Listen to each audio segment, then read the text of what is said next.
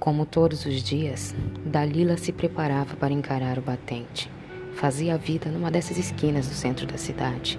Se prostituía por opção, pois era muito fácil para ela juntar o prazer ao dinheiro.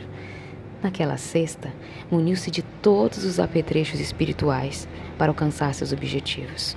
Pôs um vestido vermelho colado ao corpo e uma rosa em seus cabelos negros. Fechou a rua e agradou seu orixá. Nenhuma das outras fêmeas era enxergada pelos clientes. Apenas Dalila atendia um após o outro, sem cessar. E já esgotada, por volta das duas da madrugada, surgiu um carro importado branco e um homem estonteante dirigia.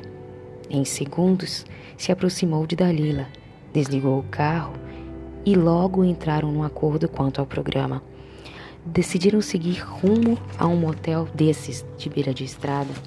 Porém, o diferencial é que era um motel chiquérrimo que deixou Dalila deslumbrada.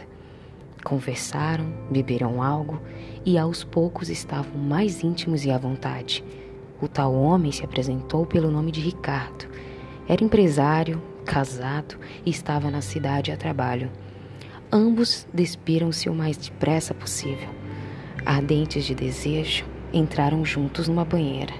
Ricardo beijava o pescoço de Dalila, seus lábios tocavam seu colo e os seus seios fartos, enquanto ela cavalgava deliciosamente em seu membro. Chegaram ao êxtase e juntos ao orgasmo.